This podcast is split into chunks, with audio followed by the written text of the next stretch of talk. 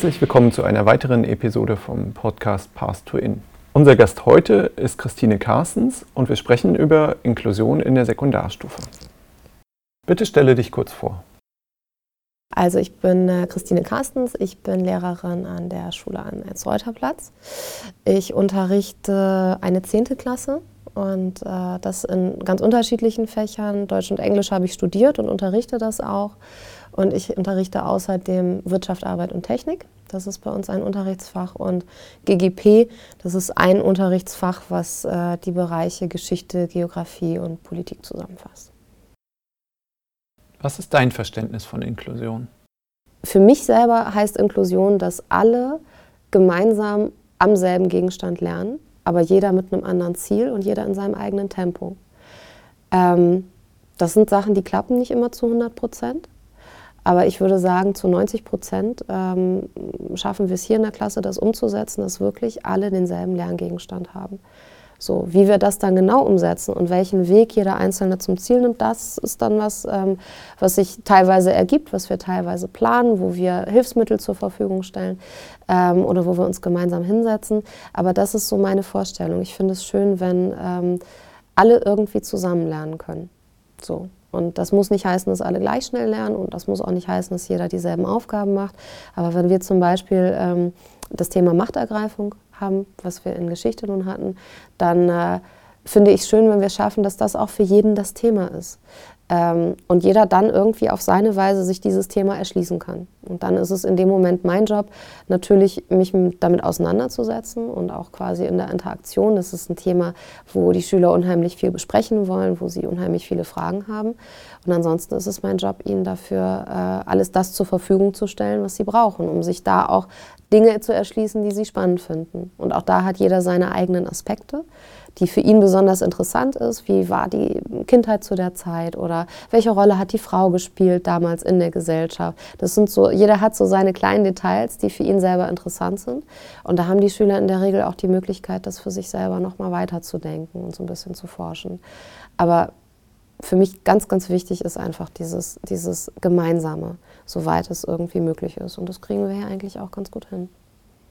Wie würdest du deine Klasse beschreiben? Ähm, sie sind, sie sind wahnsinnig viele Dinge.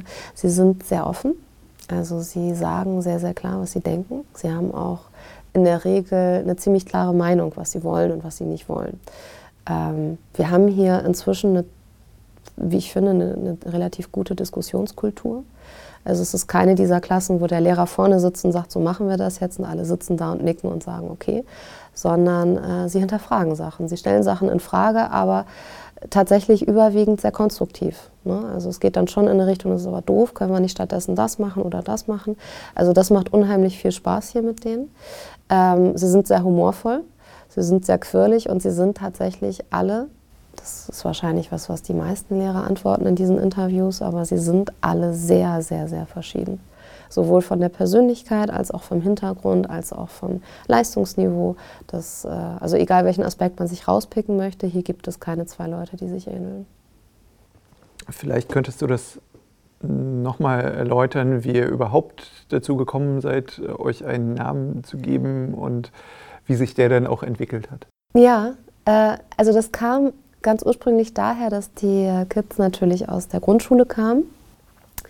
Und habe selber nie an einer gearbeitet und mir wurde dann klar, dass es in der Grundschule üblich ist, den, den Klassennamen zu geben, die Pinguinklasse und die Eisbärenklasse. Und nun kamen sie also aus der Grundschule und hatten ja unterschiedliche Klassennamen gehabt, weil sie ja aus unterschiedlichen Klassen auch kamen und äh, forderten jetzt einen Namen. Und ich war in der Situation so ein bisschen unvorbereitet und so ein bisschen unbeholfen auch und habe auch anfangs nicht so richtig verstanden, was sie jetzt eigentlich möchten und äh, hatte dann verschiedene Namensvorschläge gemacht. Unter anderem, das werfen sie mir heute noch vor, die Kampfameisen. Das wollten sie auf keinen Fall sein. Ähm, und waren dann aber sehr angetan von dem Namen Wolfsrudel. Das war dann tatsächlich was, wo sie sich mit identifizieren konnten, weil das nicht mehr ganz so kindlich ist. Das ne, ist schon ein bisschen was, was Älteres und es ist ein größeres Tier. Ähm, und es waren natürlich Sachen, wir hatten äh, uns einen Film über Wölfe angesehen und haben natürlich über verschiedene Sozialformen gesprochen. Ne? Und dass die im Rudel zusammenhalten und dass es da eine bestimmte Hierarchie gibt und wie das funktioniert. Und das war dann was, das ihnen gut gefallen hat. Und dann haben sie sich äh, direkt in der zweiten Woche, da hatten wir hier äh, ein Sommerfest, und da haben sie sich dann direkt auch schon als 5C das Wolfsrudel vorgestellt. Und äh, so war das dann. Und es wurde dann ein Selbstläufer und hat sich natürlich weiterentwickelt, weil äh, wir ziemlich viele Projekte hatten, wo man dann nicht mehr die Bezeichnung der Klasse nehmen konnte. Denn die Bezeichnung der Klasse ändert sich ja jährlich. Wir waren die 5C, nun sind wir die 10C. Und die C alleine ist irgendwie so zusammenhanglos. Das heißt, wir brauchten schon einen eigenen Namen. Und der Name Wolfsrudel an sich ähm, ist ein Name, den Gedanken gab es natürlich damals bei uns noch gar nicht oder bei den Kindern nicht, aber ist natürlich ein Name, der politisch auch besetzt ist zum Teil bei manchen Gruppierungen, ne, dieses Bild des Wolfs. Und deswegen mussten wir das natürlich weiterentwickeln. Und äh, durch unser Maskottchen, den Fuchs, der ja auch eher durch Zufall unser Maskottchen wurde, äh, ist jetzt das Fuchsrudel daraus geworden. Also der Wolf, der ist, den gibt es immer noch, aber in Kombination mit dem Fuchs tatsächlich äh, ist das jetzt dann unser Gruppenname und unser Markenname tatsächlich. Gibt es jetzt eine Internetseite zu, die die Schüler selbst gestaltet haben. Das heißt, die findet man dann auch unter foxpack.de. Das soll keine Eigenwerbung sein. Aber sie sind tatsächlich wahnsinnig stolz auf dieses Branding und auf dieses Logo. Das ist, ja, das ist einmalig, das ist unsers. Und da haben sie tatsächlich auch von Anfang bis Ende dran mitgestaltet und entsprechend ist die Identifikation damit natürlich auch wahnsinnig hoch. Damit zusammenhängt die Frage, wie habt ihr das soziale Miteinander stärken können? Ähm, tatsächlich spielt der Raum natürlich eine Rolle dabei, weil man hier die Möglichkeit hat, miteinander zu interagieren. Man kommt hier nicht nur zum Unterricht her, sondern man kommt auch her, um einen Tee zu trinken, eine Runde zu quatschen, Monopoly zu spielen, Tischkicker zu spielen. Also das ist natürlich ein äh, entscheidender Aspekt, aber tatsächlich eben auch der, dass es immer wieder Projekte gab oder gemeinsame Ziele gab, übergeordnete Ziele, die wir dann als Klasse uns gesetzt hatten. Und das ist was, was unheimlich verbinden kann, weil man gerade in so einer Projektarbeit oder auch in, in, größeren Geschichten feststellt, wir haben jetzt dieses Ziel, auf das wir alle gemeinsam hinarbeiten, egal wie unterschiedlich wir sonst auch sind. Und wie so vieles findet sich die Sachen dann und auch Aufgaben finden sich dann, ähm, so dass es hier inzwischen schon so ist. Wir wissen, keiner kann alles und jeder ist in etwas gut. Das heißt, jeder sucht sich äh, so die Arbeitsbereiche raus, die er hat und bringt sich immer maximal mit ein, so wie er das kann. Und das ist natürlich was, was unheimlich verbindet, wenn dann am Ende irgendein fertiges Produkt dabei rauskommt, irgendein Ziel quasi erschaffen ist. Und dadurch, dass wir natürlich ähm, teilweise dann auch Projektanlässe bzw. Ziele haben, die ja authentisch sind ähm, und keine künstlichen Anlässe, die von Schule geschaffen sind, sondern das sind dann tatsächlich Situationen oder Begebenheiten da draußen, ähm, wo wir uns irgendwie mit einbringen wollen, wo wir aktiv werden wollen. Das heißt, das sind sehr, sehr reelle Sachen. Das ist nicht was Künstliches, was der Lehrer gesagt hat, so der imaginäre Brieffreund, den man nun schreiben soll, von dem wir aber alle wissen, dass es ihn nicht gibt, sondern das sind tatsächlich echte Leute und es ist die echte Welt und das ist für sie dann natürlich schon was, äh, wo sie sich sehr stark mit einbringen einbringen und ähm, wo sie dann auch einen Bezug zu herstellen können und dann eben auch eine Rückmeldung kriegen. Ne? Durch mein eigenes Handeln habe ich da draußen irgendwas verändert, egal was es ist. Aber ich habe da draußen was verändert. Und ähm, das ist was, was glaube ich hier im Stadtteil und gerade in der Altersgruppe schwierig ist zu vermitteln, weil sie unheimlich häufig das Gefühl haben, sie werden nicht ernst genommen, sie werden nicht gehört, sie werden nicht gesehen. Wir sind nur Jugendliche und dann sind wir Jugendliche aus Bremerhaven-Lehe auch noch. Ähm, und das ist natürlich was, was ihnen ganz, ganz viel suggeriert wird und was natürlich absolut nicht der Wahrheit entspricht. Aber dadurch entsteht manchmal so eine Machtlosigkeit von denen, so eine gefühlte Ohnmacht. Ich kann sowieso nichts machen, weil es interessiert sowieso keinen, was jemand mit 14, 15 zu sagen hat. Und wenn der dann auch noch aus Lehe kommt und Migrationshintergrund hat, dann muss man ja gar nicht mehr. Und das stimmt natürlich nicht. Aber diese Selbstwirksamkeit, die müssen sie selbst erfahren, zu erleben, ich kann irgendwas machen, egal was es ist ich muss einfach dranbleiben. Wie vereinst du unterschiedliche Prinzipien wie einerseits Selbst- und Mitbestimmung und andererseits Struktur und Orientierung? Also ich habe kein, kein allgemeingültiges Rezept dafür. Ähm, tatsächlich hier ist es inzwischen derartig eingespieltes Team, dass wir auch Schüler haben, die diese Organisation übernehmen. Also wir haben Schüler, die nichts lieber tun äh, hier in der Klasse, als mit einem Ple Klemmbrett herumzulaufen und Listen zu machen und abzuhaken, ob jeder seine Sachen gemacht hat. Das ist ganz fantastisch. Dann muss ich das nicht machen. Ich hasse nämlich Listen.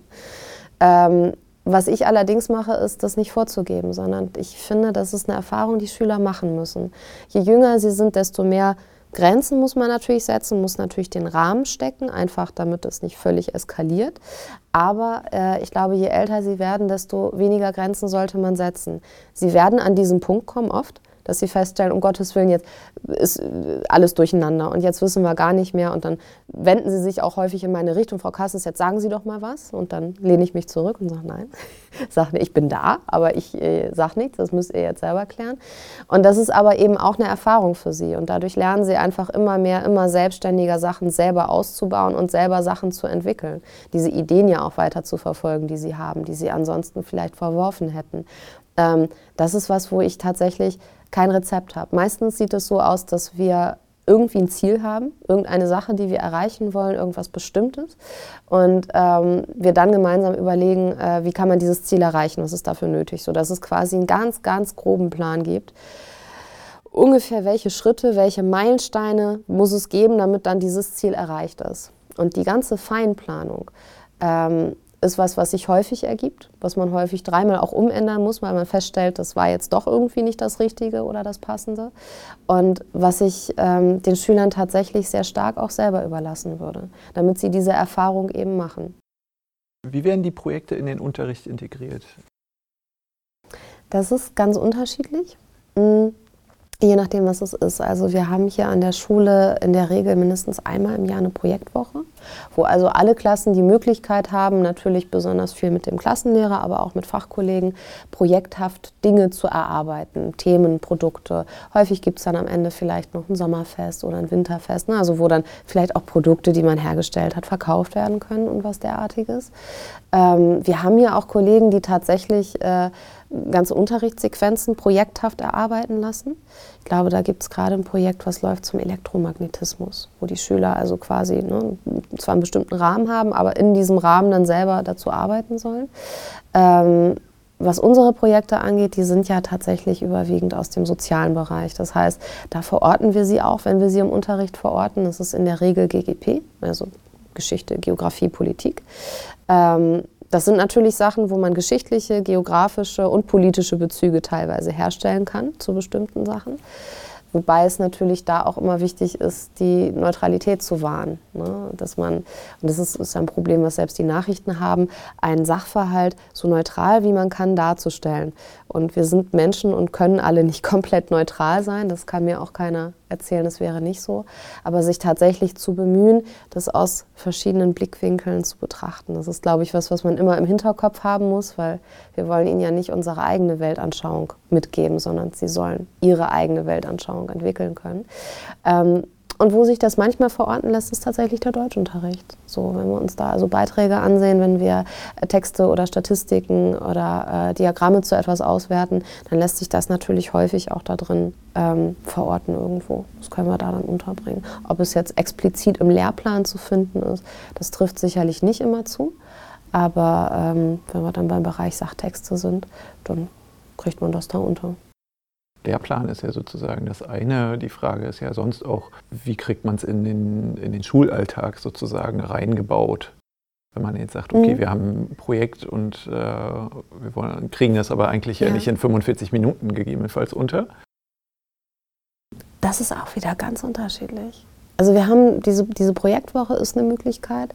Wir haben hier auch in einzelnen Jahrgängen wirklich Projekttage. Die haben dann regelmäßig einen Projekttag, wo sie quasi, den sie nach eigenem Ermessen dann äh, quasi nutzen können für verschiedene Projekte. Ähm, teilweise auch Projektstunden. Also da ist es bei uns an der Schule tatsächlich sehr, sehr ähm, frei. Man hat viel Möglichkeit, sich da einzubringen und selber zu gestalten. Ähm, das ist bei uns auch so hier in der Klasse. Und äh, was aber teilweise eben auch passiert, je nachdem, was es denn ist, ist, dass Wochenendprojekte stattfinden, dass man am Wochenende unterwegs ist oder vielleicht auch in den Ferien unterwegs ist. Ne? Also das Mazedonien-Projekt, das fand natürlich in den Ferien statt und nicht hier während des schulischen Alltags. Ähm, und das sind aber tatsächlich Sachen, die natürlich, wenn man die ganzen juristischen Rahmenbedingungen im Auge hat, kein Problem sind. Also das, auch das ist möglich. Kannst du zu dem Mazedonien-Projekt noch was erzählen? Ähm, naja, also Mazedonien war kein Schulprojekt äh, in dem Sinne, sondern wir standen vor der Situation, dass Siosch abgeschoben wurde. Und das war jetzt so. Und da wird man vorher auch nicht gefragt und man kriegt auch als Schulklasse kein, keine Infobroschüre, wo jetzt drin steht, was ist los, sondern wir standen vor dieser Situation und äh, da war natürlich ganz viel Hilflosigkeit und ganz viel Ohnmacht. Und ähm, dann, ich glaube, das hat vielleicht eine Woche gedauert, wo man wirklich, ich möchte fast sagen, ein Stück weit unter Schock stand. Äh, die Klasse natürlich. Und dann war hier dieser leere Stuhl. Und Stück für Stück entwickelte sich dann aber dieser Gedanke. Und ähm, es gab viele Leute, die sagten, man soll mit den Kindern darüber nicht sprechen. Und hier war der Gesprächsbedarf ganz, ganz hoch. Also die wollten wissen, wo ist Mazedonien, warum wird man abgeschoben, was soll das, wer hat sich das ausgedacht. Die wollten vor allen Dingen unbedingt jetzt irgendwie einen Ansprechpartner. Wer hat das jetzt konkret entschieden? Und diese Antwort, die gibt es ja so einfach nicht. Das bedeutet, man muss natürlich ein bisschen weiter ausholen, um zu erklären, wie es jetzt dazu gekommen ist, dass genau dieser Mensch jetzt Deutschland verlassen musste. Und ähm, im Zuge dessen äh, haben sie tatsächlich dann festgestellt, dass Siosch natürlich nicht zur Schule ging in Mazedonien. Zunächst mal nicht. Und äh, das fanden sie nicht akzeptabel. Und äh, da haben sie dann also das äh, Handy genommen und haben dann per Videochat ihn angerufen. Und ich wurde nicht gefragt, es war einfach so. Und äh, dann wurde das Handy also auf seinen Stuhl gestellt, da durfte sonst auch keiner drauf sitzen, es wurde auf den Stuhl gestellt. Und ich war in dem Moment sehr perplex und dann war Siusch aus Mazedonien per Videochat auf der anderen Seite und dann äh, guckten mich die Schüler eben an und sagten, Frau Kassens, unterrichten Sie jetzt. Und ich stand da und wusste überhaupt nicht, wie ich damit umgehen sollte. Und das war tatsächlich dann was, was sich hier ähm, wiederholt hat, regelmäßig. Und äh, ich war natürlich währenddessen weiter auf der Suche, weil so Sachen zu akzeptieren, die man selber, die sich einfach nicht okay anfühlen, das ist natürlich schwierig. Ähm, und ich habe ein relativ gutes Netzwerk eigentlich und da haben wir dann äh, Allegra Schneider getroffen, die eigentlich Fotojournalistin ist und den Balkan unheimlich viel bereist hat. Und äh, als ich ihr von dieser Situation erzählte, hat sie gesagt, ich möchte unbedingt diese Klasse nun kennenlernen. Und ähm, auch das, wie der Klassenraum, das war ein Prozess, der sich entwickelte. Wir hatten niemals vor, einen Kinofilm rauszubringen, sondern eigentlich wollte sie diese Schulklasse kennenlernen, die per Videochat jemanden in Mazedonien in den Unterricht holt. Und äh, ich habe für mich dann ziemlich schnell die Entscheidung getroffen, ich will nach Mazedonien fahren und mir selbst ein Bild machen, denn ich war noch nie da gewesen und konnte für mich nicht diese Darstellung zusammenkriegen, dass es die einen gibt, die sagen, das ist ein total super Reiseziel, kannst du richtig toll Urlaub machen.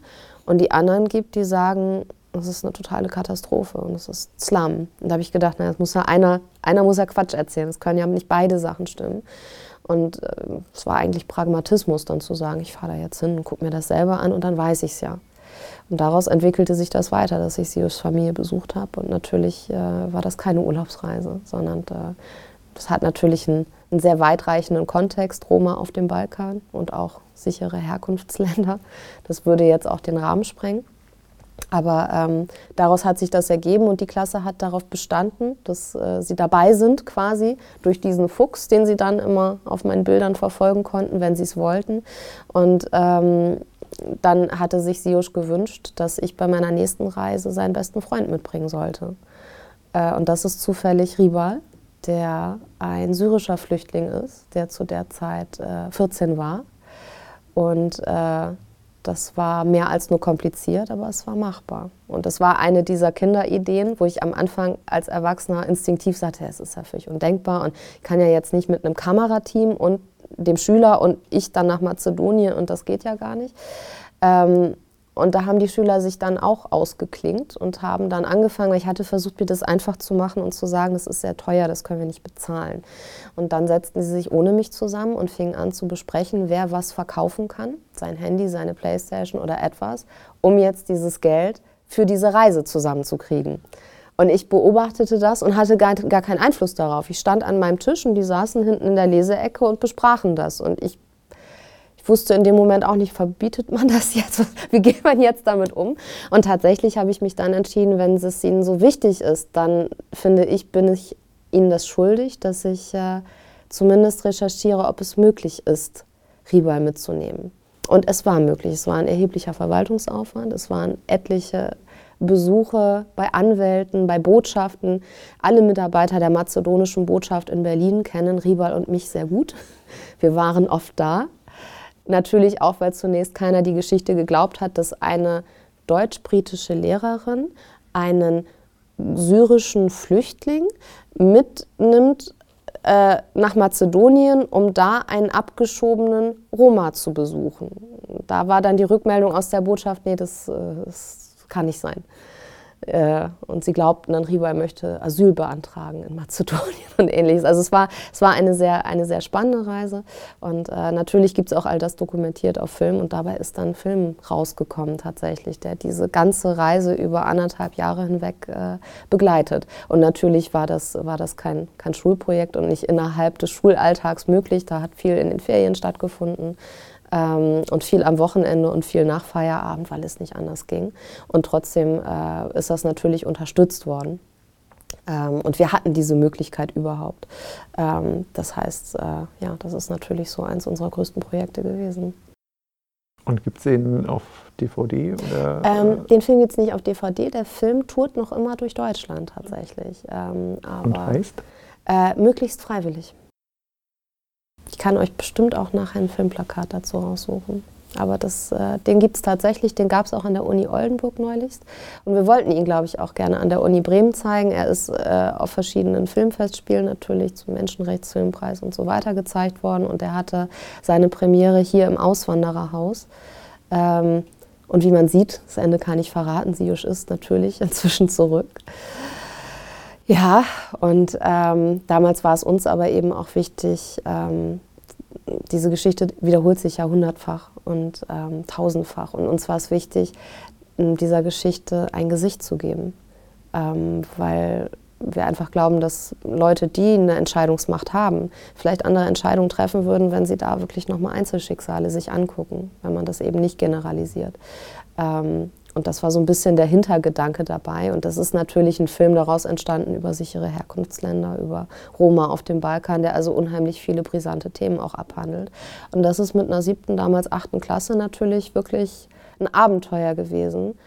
Aber ich bewundere, wie sie das gemacht haben wie also auch die Kinder das mitgetragen haben und das äh, sich eingebracht haben, überall, wo sie konnten. Das finde ich also, also natürlich ganz erstaunlich, muss man sagen. Und tatsächlich also sogar die Eltern. Ähm, deinem Sohn zu gestatten, nach Mazedonien zu fahren, in ein oder für dich unbekanntes Gebiet ja zumindest, äh, wo die, die Lage nicht so ganz übersichtlich ist, das ist schon was, wo du als Elternteil dann auch hinterstehen musst. Und das finde ich also auch erstaunlich, das darf man nicht vergessen. Wie gehst du mit der großen Heterogenität der Schülerinnen um? Ähm, also ich habe nicht den einen Weg, damit umzugehen. Ich versuche das tatsächlich zu machen, indem ich verschiedene Möglichkeiten und Methoden und ähm, Alternativen zur Verfügung stelle. Eigentlich haben wir ja immer so diesen magischen Satz, wir müssen alle da abholen, wo sie stehen. Ähm, das müssen wir auch. Aber wie man das anstellt, das hat eine Zeit lang, gab es die Zeit, wo man in, in, drei Niveaus sozusagen differenziert hat. Dann gab es für die Förderkinder, dann gab es das G-Niveau, also das Grundniveau, und dann gab es das erweiterte Niveau. Das heißt, man hatte drei Schwierigkeitsgrade. Damit kommt man inzwischen nicht mehr hin. Also ich müsste mindestens zehn verschiedene Schwierigkeitsgrade machen und wenn ich es richtig machen möchte, dann müsste ich eigentlich 22 machen, für jeden sein eigenes. Und das ist natürlich was, was wir im Schulalltag nicht leisten können. Das ist völlig unmöglich. Das heißt, ich für mich versuche immer einen Mittelweg zu finden, ähm, wie wir an einem Gegenstand, jeder so wie er es braucht, lernen können. Das heißt, ähm, zum Teil lernen die Schüler viel durch Interaktion, dass wir uns wirklich auseinandersetzen mit Sachen, dass wir Dinge diskutieren, Dinge besprechen, Dinge nochmal gemeinsam aufdröseln und überlegen, was heißt das jetzt. Ähm, ich versuche das zu lösen durch Individualisierung, tatsächlich. Also dass schon jeder die Möglichkeit hat, ähm, sich Aufgaben zu nehmen, sich Förderaufgaben zu nehmen, aber auch Forderaufgaben. Das heißt, diese Möglichkeit hast du immer. Du hast aber auch immer die Möglichkeit, ähm, einen anderen Schwierigkeitsgrad auszuprobieren. Das heißt, wenn ein Kind nun selber sagt, ich glaube, ich kann das aber schwieriger und ich will das probieren, dann muss dieser Weg auch nach oben offen sein. Also es muss immer die Möglichkeit geben, nicht in dieser Schublade, in welcher auch immer drin zu sein und dann nicht mehr raus zu dürfen, sondern es muss so offen wie möglich gehalten sein. Ähm, und natürlich äh, haben wir dann noch SOL als Methode, also das selbstorganisierte Lernen, was dann auch dosiert zum Einsatz kommt. Ich glaube, insgesamt ist es tatsächlich eine Mischung. Ähm, also es gibt nicht die, die eine Methode und die eine Art, wie man das machen kann. Ich glaube, es ist eine Mischung aus all diesen Sachen, mit denen ich möglichst viele Schülerinnen erreichen kann und Schüler. Ich werde niemals die eine Sache finden, womit ich jeden erreiche. Das ist, und ich glaube, von der Vorstellung muss man sich auch möglichst schnell verabschieden, weil dann wird man sehr enttäuscht sein, wenn man feststellt, dass man nicht immer jeden mitnehmen kann. Aber wenn man es überwiegend schafft und immer wieder jeder für eine Zeit lang mit an Bord ist, dann glaube ich, dass das ein relativ guter Schnitt. Wie verläuft die Leistungsbeurteilung und Dokumentation? Ähm, also tatsächlich ist das auch unterschiedlich ähm, und das handhabt hier auch jeder wir haben natürlich äh, die, äh, äh, jetzt muss ich eben die Lernentwicklungsberichte. Ähm, und wir haben die Zeugnisse, wo das quasi nochmal dokumentiert wird, aufgefächert nach verschiedenen Kompetenzbereichen, die wir haben, teilweise auch nach verschiedenen An Anforderungsbereichen, die es eben da wiederum gibt. Das heißt zum Beispiel ähm, kann ich Englisch grundsätzlich auffächern in äh, Lesen, Schreiben, Hören, Sprechen und Mediation. Das heißt, das sind schon mal meine fünf Kompetenzbereiche. Und somit kann ich alles, was ein Schüler macht in meinem Unterricht, irgendwo in diesen Bereichen verordnen. Ähm, das heißt, ich versuche wirklich alles mir anzugucken. Ich nehme Mappen mit nach Hause. Ähm, ich nehme schriftliche Aufgaben mit nach Hause. Wir halten mündliche Vorträge. Das kann dann thematisch und vom Schwierigkeitsgrad ähm, ganz individuell sein. Und trotzdem hat jeder die Möglichkeit, in diesen, innerhalb dieser Kompetenzspannbreite zu arbeiten. Wir sind natürlich verpflichtet, dass wir bei der Zeugnisbenotung darauf achten, in welchem Kurs ein Schüler ist. Das heißt, wir haben hier in einer Klasse Schüler, die im Grundkurs sind. Das ist dann so, dass das äh, Basic Level sozusagen. Und wir haben den Erweiterungskurs, das ist sozusagen äh, ein Anforderungsbereich höher. Und wir haben natürlich die Kinder mit anerkanntem sonderpädagogischen Förderbedarf. Die laufen tatsächlich außer Konkurrenz. Für die gibt es dann wirklich handgeschriebene ähm, Entwicklungsberichte und Förderpläne, wo wir nochmal genau drum beleuchten, äh, was kann der Schüler jetzt oder die Schülerin, in welchen Bereichen hat der gearbeitet und wie wird es weitergehen. Bei allen anderen haben wir dann tatsächlich ein sehr aufge aufgedröselten Entwicklungsbericht, der ist, glaube ich, fünf oder sechs Seiten lang, wo dann nochmal ganz genau drin steht, in welcher Kompetenz ist was passiert, wie viele ähm, Sternchen sind es bei uns, hast du in dem Kompetenzbereich und was ist dann abschließend deine Note für das Fach. Sodass es also schon sehr differenziert aufgefächert ist und trotzdem natürlich äh, vergleichbar aufgefächert ist, ähm, wer wie wo steht und was er macht. Äh, für die Eltern ist es häufig so, dass noch immer einfach wichtig ist, welche Note hat er jetzt.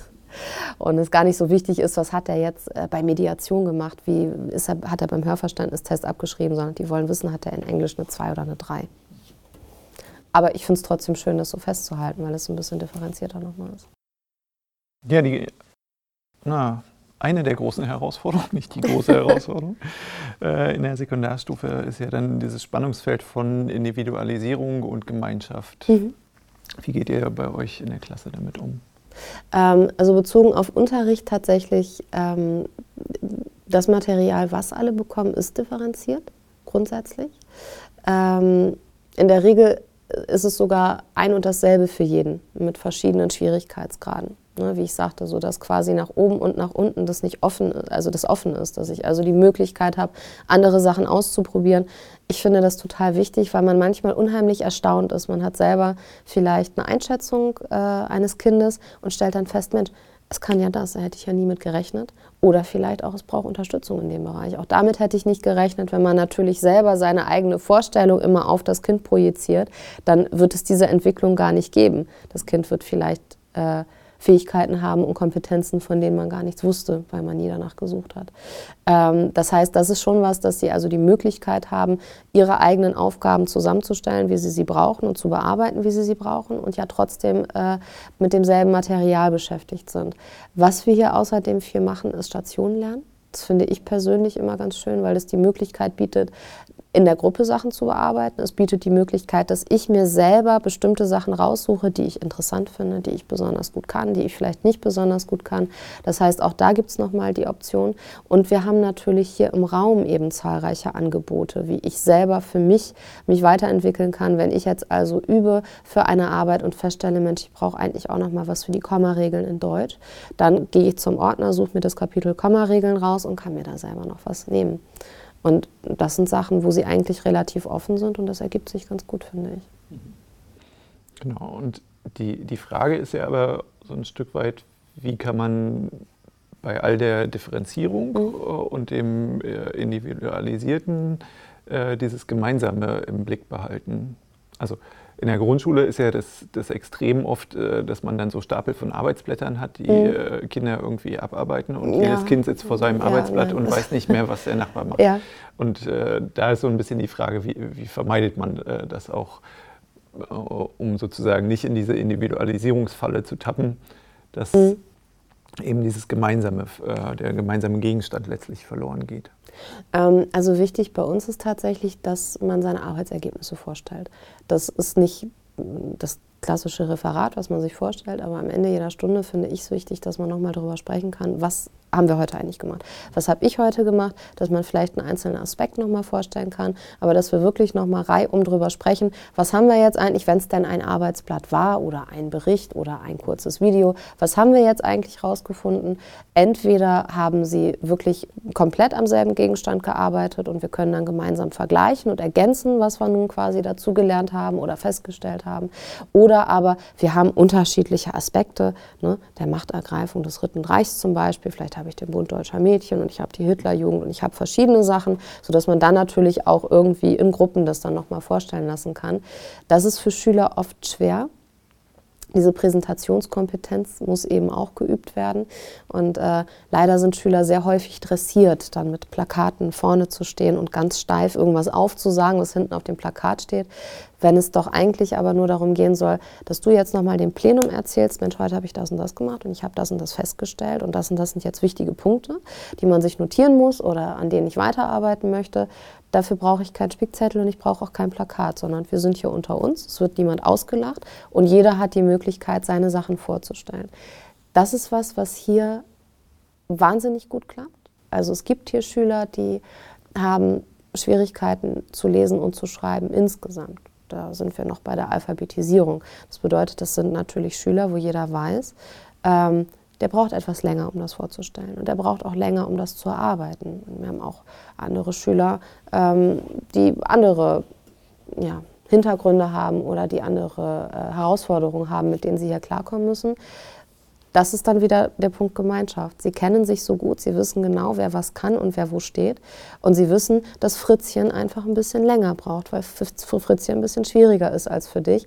Da wird niemand drüber lachen. Und tatsächlich, wenn sie feststellen, Fritzchen hängt irgendwo fest oder Fritzchen braucht Hilfe oder ist unsicher, dann helfen sie Fritzchen. Und sie freuen sich dann aber auch, wenn Fritzchen gibt natürlich keinen Fritz, ne? aber ich habe natürlich Leute im Hinterkopf.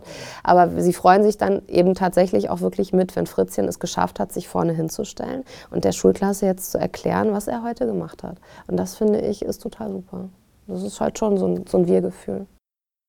Was ist für dich besonders wichtig für eine inklusive Schule? Ich glaube, außerhalb des Klassenzimmers mh, hm, würde ich sagen, die Zusammenarbeit in multiprofessionellen Teams. Das ist, glaube ich, immer wieder äh, ein Spannungsfeld. Also äh, da muss man sich immer wieder klar werden, wie wollen wir zusammenarbeiten, was sind wichtige Sachen. Ähm, aber das ist trotzdem was, wo man nicht drum herum kommt was also, finde ich, wahnsinnig wichtig ist. Ähm, und ich schätze das sehr. Also das sind tatsächlich Dinge, dass man überhaupt die Möglichkeit hat, selbst wenn es keine ausgebildeten Sonderpädagoginnen oder Sonderpädagogen sind, überhaupt nochmal einen anderen Blickwinkel zu haben, eine andere Perspektive zu haben, vielleicht eine andere Idee, weil man ja auch selber irgendwo festhängt. Ähm, das finde ich wahnsinnig schön. Ich unterrichte sehr gerne im Tandem. Das ist nicht oft der Fall. Aber wenn es so ist, dann finde ich das toll, gerade wenn man eben äh, ein eingespieltes Team ist, da kann man sich tatsächlich die Bälle zuspielen. Und dann ist es auch gar nicht so wichtig, wer ist jetzt Sonderpädagoge und wer ist es nicht, sondern wir sind jetzt zusammen hier in der Klasse und dann bin ich eine Zeit lang der Sonderpädagoge, weil du gerade was erklärst oder du gerade irgendwie ein kurzes Input gibst und einen Vortrag hältst. Und wir können aber genauso schnell die Rollen wieder switchen. Ähm, das sind Sachen, die sind sehr, sehr wichtig, die sind total gut. Hm, ich glaube, wenn man in einer inklusiven Schule quasi alleine jeder sein Süppchen kocht und jeder sich alleine nochmal Arbeitsmaterial erfindet und das Rad komplett neu erfindet, ich glaube, da arbeiten wir uns mit kaputt. Ich glaube, wir müssen tatsächlich zusammenarbeiten, wir müssen uns Ressourcen geben, auf die wir zugreifen können, materielle und natürlich auch immer gerne finanzielle Ressourcen. Ähm, und ich glaube, dann kann das auch tatsächlich gelingen. Und das dann natürlich Anforderungen sind, die in der Schule, im Alltag auch immer so umzusetzen sind, ähm, beziehungsweise umgesetzt werden. Das ist natürlich was anderes und ist ja teilweise auch eine Entscheidung der Politik. Welche Maßnahmen habt ihr, um Schülerinnen mit und ohne Förderbedarf auf den Arbeitsmarkt vorzubereiten? Es gibt ganz verschiedene Angebote. Ab der achten Klasse gibt es einmal im Jahr natürlich ein Praktikum für alle ähm, was äh, Kinder mit einem besonderen Förderbedarf genauso machen wie jeder andere auch. Vielleicht muss man beim einen oder anderen auf Aspekte achten, aber sie machen auch ein Praktikum. Ähm, was wir ja außerdem haben, ist tatsächlich den BO-Tag. Da kommen verschiedene Betriebe in die Schule äh, am selben Tag und stellen sich hier vor. Das heißt, die können dann hier in den verschiedenen Klassenräumen ähm, ihren Stand aufbauen und äh, ihr Material aufbauen. Das sind manchmal Präsentationen, manchmal sind das auch so kleine Giveaways ähm, und können sich dann quasi den Schülern vorstellen. Und interessierte Schüler haben dann die Möglichkeit, sich spezifische Betriebe anzugucken. Das heißt, die können auch vorher wirklich anwählen, Mensch, ich möchte zum Beispiel gerne wissen, was Lidl erzählt oder ich möchte gerne wissen, wie ich eine Ausbildung bei Daimler-Benz machen könnte. Und dann können Sie das entsprechend aufsuchen und sich das ansehen. Das heißt, auch da ist es ein sehr breit gefächertes Angebot hier im Haus, wo jeder quasi sich rauspicken kann, was ist jetzt für mich eigentlich interessant. Und wir haben eine ziemlich gute wir haben früher Berufseinstiegsbegleitung dazu gesagt. Inzwischen äh, haben wir eine äh, Dame, das ist die Frau Vögel-Sturm, die begleitet unsere Schüler und berät sie sehr, sehr ausführlich, äh, wie geht es quasi nach dem Schulabschluss weiter. Sei es Ausbildung, sei es Besuche im BITS, seien es ähm, weiterführende Schulen, Bewerbungsfotos. Also es ist eine sehr patente Dame, die das alles macht. Und wir haben jetzt seit neuestem die AUKUS. Und ähm, da geht es auch wieder um drei Kollegen, die quasi hier täglich im Hause zur Verfügung stehen, insbesondere für den 8. bis 10. Jahrgang und beraten rund um Ausbildung, die nochmal über eine Bewerbung schauen können, die vielleicht nochmal mit Betrieben sprechen können, die helfen können, sich auch Bewerbungsgespräche vorzubereiten, sich zu überlegen, was ist eigentlich das Richtige. Und das sind alles Angebote, die ähm, alle Schüler nutzen können. Ganz speziell für die Kinder mit sonderpädagogischem Förderbedarf gibt es dann nochmal die Reha-Beratung. Äh, Reha-Beratung ähm, des Arbeitsamtes, nee, der Arbeitsagentur. Sehen Sie, so gut bin ich informiert, der Arbeitsagentur, die tatsächlich nochmal mit den Schülern mit sonderpädagogischem Förderbedarf wirklich mit jedem Einzelnen im Einzelgespräch nochmal guckt, was sind deine Vorstellungen, was ist das, was du kannst, was sind Talente, die du hast, was sind vielleicht Sachen, auf die wir achten müssen, um dann tatsächlich zu gucken, ähm, was kann das ausbildungstechnisch werden. Das ist dann natürlich auch eine Frage, wo wir uns äh, die Schulabschlüsse genau angucken können ähm, weil uns dann natürlich dann einfach Grenzen gesetzt sind. Manchmal ist es auch was, wo man körperlich gucken muss, was kann das Kind schaffen und was kann es nicht schaffen.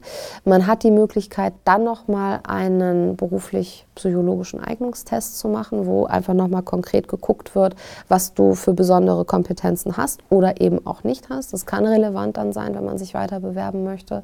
Aber das ist quasi ein relativ großer Strauß an Sachen, die alle unsere Schüler nutzen können. Der eine braucht mehr Unterstützung und möchte sie auch und wünscht sie sich und der andere eben weniger. So.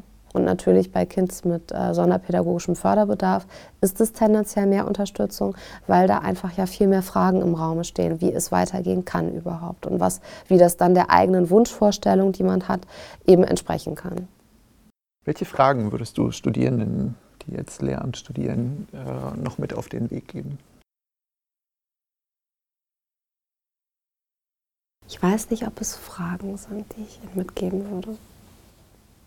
Also was ich Ihnen, glaube ich, mitgeben würde, was ich mir selber gewünscht hätte, was man mir, oder was ich, was ich, was ich vielleicht gerne vorher gewusst hätte, ist, ähm, oder gesagt gekriegt hätte, ist, dass ich es total wichtig finde, sowohl bei Differenzierung als auch bei anderen Themen, ähm, alles in Frage zu stellen.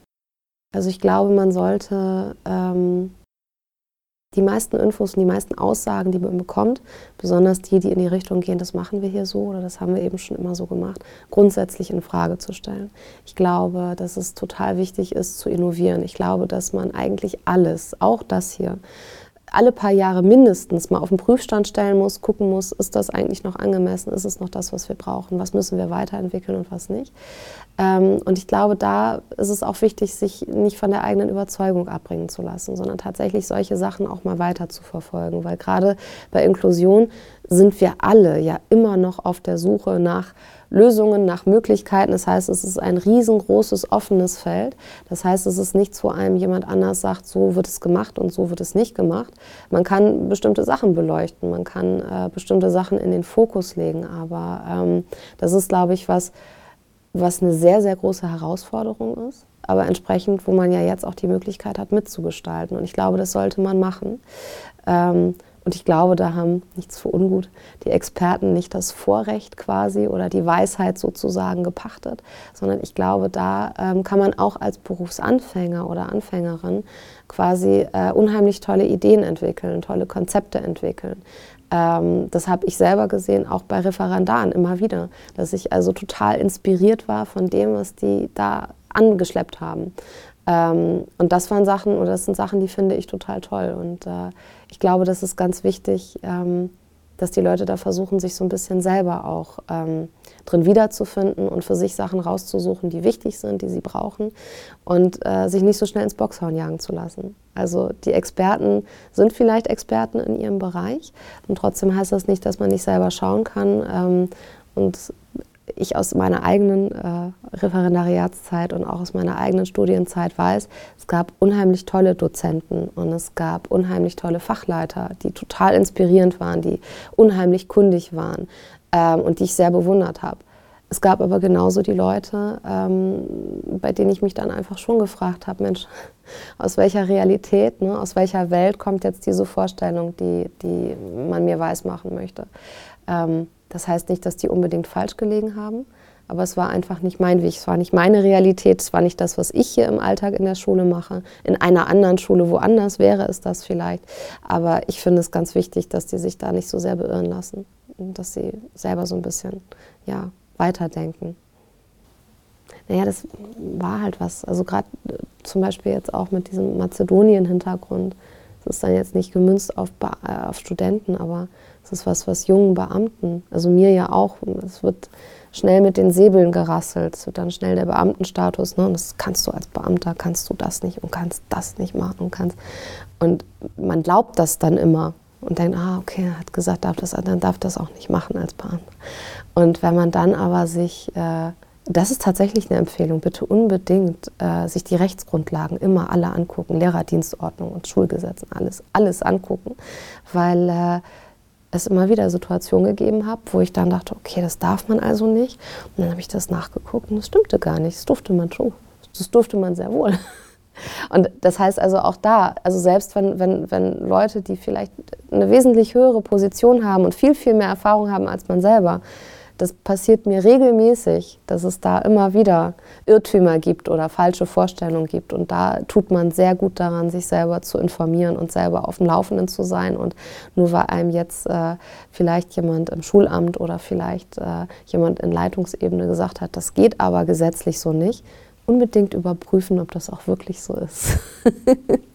und dann ganz charmant darauf hinweisen, dass das aber gesetzlich eigentlich anders aussieht. Ähm, weil häufig ist es tatsächlich Säbelrasseln.